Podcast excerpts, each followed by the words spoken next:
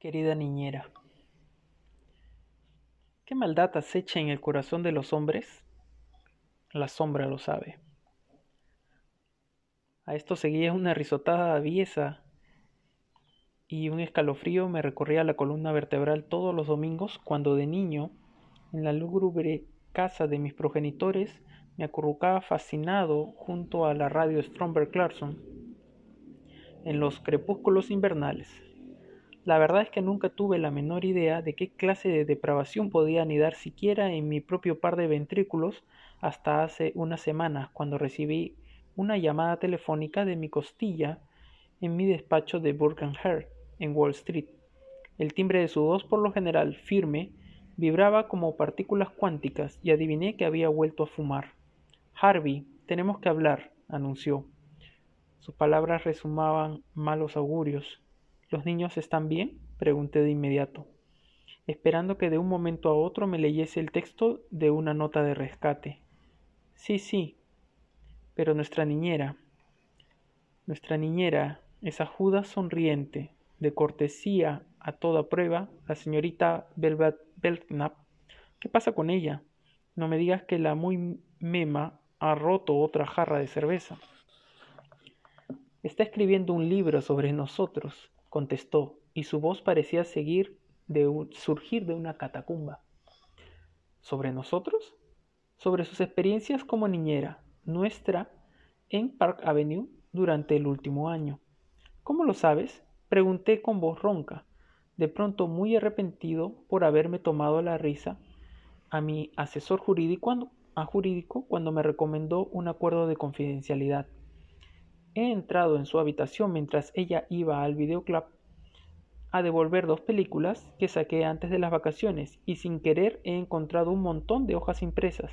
Como es lógico, no he podido resistir a echar una ojeada. Querido, es lo más malévolo y bochornoso que te puedas imaginar, en especial las partes en que habla de ti.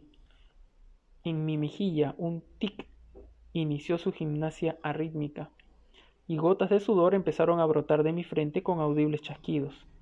En cuanto vuelva la despido, dijo la inmortal amada. La muy víbora me califica de porcina. No, no la despidas. Eso no le impediría escribir el libro y solo la induciría a hundir la plumilla en un tintero aún más cáustico. ¿Y qué hacemos, pues, amor mío? ¿Sabes qué afecto tendrá, efecto tendrán estas revelaciones entre nuestras selectas amistades?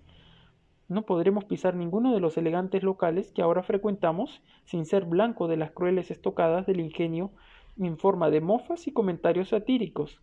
Belveta te tacha de mequetrefe, contrahecho que paga a su desdichada progenie las guarderías más caras y luego no cumple en el tocador. No hagas nada hasta que llegue a casa, supliqué. Esto requiere una pequeña sesión deliberativa. Más vale que reflexiones a toda pastilla, cariño, porque ya va por la página 300.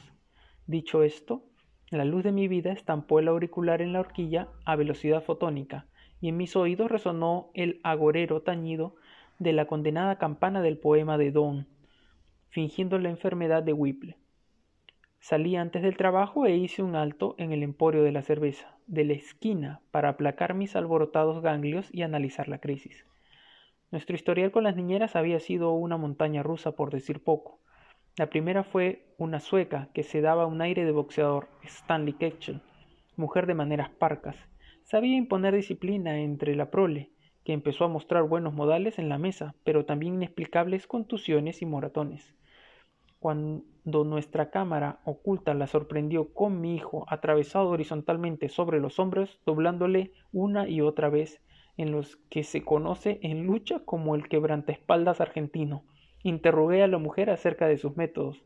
Poco acostumbrada a las intromisiones, me levantó de los mocasines y me inmovilizó contra la pared a casi un metro del suelo. Mantenga la nariz fuera de mi tazón de arroz, aconsejó, a menos que quiera acabar hecho un nudo de rizo. Indignado le puse de patitas en la calle esa misma noche, sin más ayuda que la de un comando del GEO. Su sucesora, una eupar francés de 19 años llamada Veronique, rubia, toda contoneos y arrullos, con los morritos de una actriz porno, las piernas largas y bien torneadas y una delantera que casi requería andamiaje, era con diferencia menos agresiva.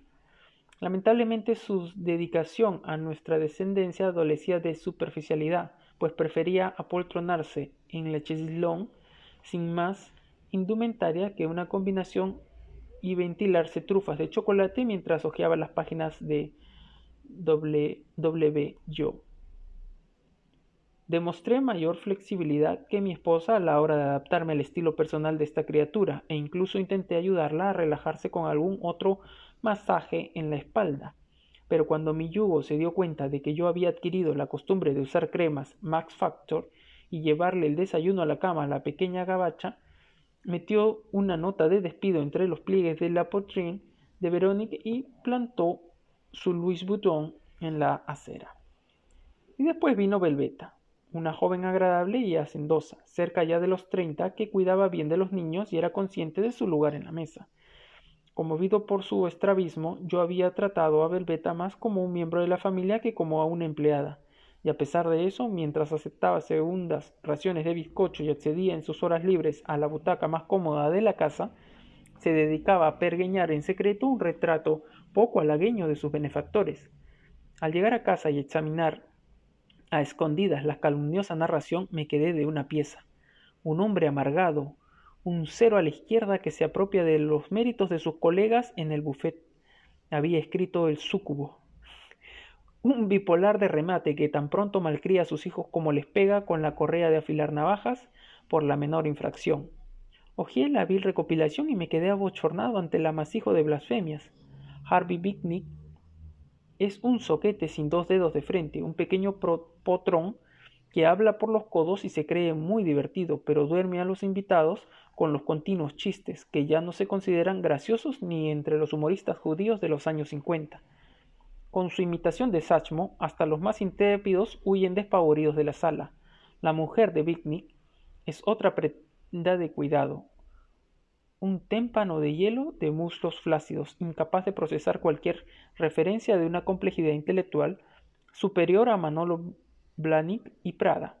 La pareja no para de discutir y una vez cuando la mujer se presentó con una factura de seis cifras por un Wonderbra confeccionado especialmente para ella, Big se negó a pagarla ella furibunda le arrancó el peluquín de la cabeza, lo lanzó al suelo y le pegó varios tiros con un revólver que guarda a mano pero si sufre, por si sufren un robo. Picnic se atraca de Viagra, pero esas dosis de caballo le provocan alucinaciones y lo inducen a imaginar que es Plinio del Viejo. Hasta el último centímetro del cuerpo de su mujer, que envejece al mismo ritmo que María cuando salió del Shangri-La en Horizontes Perdidos, ha sido sometido al botox y al bisturí. En cuanto a su conversación, lo que más les gusta es denigrar a los amigos. Los Berwin son unos gordos tacaños que sirven raciones pequeñas y el cordero invariablemente poco hecho. El doctor Diverkulinsky y su esposa son un buen par de incompetentes veterinarios responsables de la muerte de más de un pez de colores. Y los Offa son esa pareja francesa cuya depravación incluye relaciones íntimas con las figuras de museo de Madame Tussauds. Dejé las páginas del revelador mamotreto de Belveta, fui a nuestro bar, me eché entre pecho y espalda una sucesión de lingotazos de potente configuración y en ese mismo momento decidí matarla. Si quemamos el papel sencillamente sacará una copia. Farfullé con la lengua cada vez más suelta, como un borracho vodevil. Si intentamos comprar su silencio con dinero, incluirá el soborno en las memorias y se embolsará la pasta y la publicará de todos modos. No, no, dije transmutándome en todos los villanos del celuloide policiaco con el que crecí. Hay que quitarla de en medio. Como es lógico, debe parecer un accidente. Quizás un atropello y fuga. Tú no conduces, ojos azules, precisó el inexorable lagarta que tenía enfrente, apurando su propio vaso de ginebra con vermú. Y nuestro chofer, Mirsley, no le atinaría ni a un establo con esa limusina blanca Lincoln de triple largo con la que le obligas a ir de un lado a otro. Y una bomba, mascullé. un artefacto de precisión cuidadosamente programado para estallar justo cuando suba a su aparato gimnástico simulador de escaleras. ¿Estás de broma? dijo la luz de mi vida con voz ronca, sacudiendo, sucumbiendo un poco más a su brebaje de grano. No sabrías hacer una bomba ni aunque te entregasen el plutonio en mano. ¿Recuerdas aquel año nuevo chino en el que se te cayó la candela romana en el pantalón? Mi mujercita soltó una áspera carcajada. Dios, ¿cómo te levantaste de repente y saltaste por encima del tejado del garaje en Quog? ¿Qué trayectoria? vociferó. Entonces la defenestraré. Falsificaremos una nota o mejor aún, la induciremos a escribirla con algún astuto pretexto utilizando papel carbón y alguno la tiraremos por la ventana. Tú vas a levantar a una niñera de 70 kilos hasta el alféizar de la ventana y obligarla a saltar mientras forcejea con tus bíceps. Acabarás en el servicio de urgencias de Lenox Hill con tal infarto de miocardio que en comparación el Krakatoa parecerá un pequeño contratiempo. ¿Crees que no soy capaz de liquidarla? le dije, pimplándome rápidamente la quinta copa y transformándome en un personaje de Alfred Hitchcock. Tendrá libertad de moverse de un lado a otro, pero llevará grilletes. Gradualmente su estado empeorará. Visualicé la cámara desenfocada que inducía al público encadenado al verlo todo desde el punto de vista cada vez más débil de Ingrid Bergman mientras el veneno de Claude surtía efecto. También mi vista estaba un poco desenfocada cuando se me levanté y tambaleándome me acerqué al botiquín donde agarré el frasco de tintura de yodo. Y en ese instante se abrió la puerta y entró Belveta. Vaya, señor Bickney, ya está en casa. ¿Lo han despedido? el roedor se rió de su insolente ocurrencia. Pasa, le dije, llega justo a tiempo para un té. Ya sabe que no tomo, objetó. Una infusión, quería decir corregí trastabilando hacia la cocina para encender el hervidor. ¿Otra vez como una cuba, señor Bignick? preguntó la sentenciosa sabandija. Siéntate aquí, indiqué, pasando por alto la confianza que se tomaba. A estas alturas mi esposa se había desplomado y roncaba en el suelo. La señora Bignick debía dormir sus horas, censuró la petulante canguro a la vez que me guiñaba el ojo. ¿A qué dedican las noches ustedes, los hastiados plutócratas? con la astucia de una mente privilegiada como la mía, eché un vistazo por encima del hombro para comprobar que ella no miraba y vacié el frasco de yodo en la taza de velveta. Acto seguido coloqué artísticamente en un plato suculentos pastelitos y se los ofrecí. Caray, exclamó, esto es nuevo. Nunca habíamos compartido el desayuno a las once y media de la mañana. Deprisa, insté, bebamos antes de que se enfríe. No ¿Tiene eso un color un poco oscuro para ser manzanilla? se quejó la pérfida majadera. Tonterías, expliqué. Es una mezcla poco común. Recién llegada del Arca. Venga, bebe. Mmm, qué ahumada intensa, ¿eh? ¿Acaso fuera por el estrés de la mañana o acaso por la concatenación de potenciadores del aplomo que me había echado al coleto antes del mediodía? La cuestión es que no sé cómo me la imaginé perdón, me la ingenié para tomarme yo por error la infusión bautizada. Al instante me doblé y empecé a agitarme en el suelo como una trucha fuera de su elemento. Tendido en la alfombra, me agarré el vientre y gemí como Edward Waters cantando Stormy Weather, mientras nuestra alarmada niñera pedía una ambulancia por teléfono.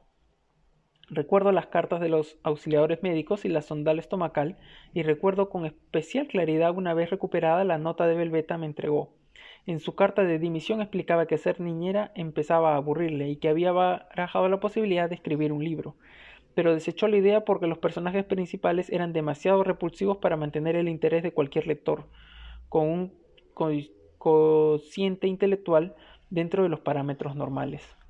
Nos dejaba para casarse con un millonario que se la ligó un día antes en la estatua de Alicia en el País de las Maravillas en Central Park, donde a menudo llevaba a nuestros hijos, ¿Y qué hay de los Big Pues no tenemos intención de contratar a otra niñera hasta que se le produzca un grandísimo avance tecnológico en la robótica.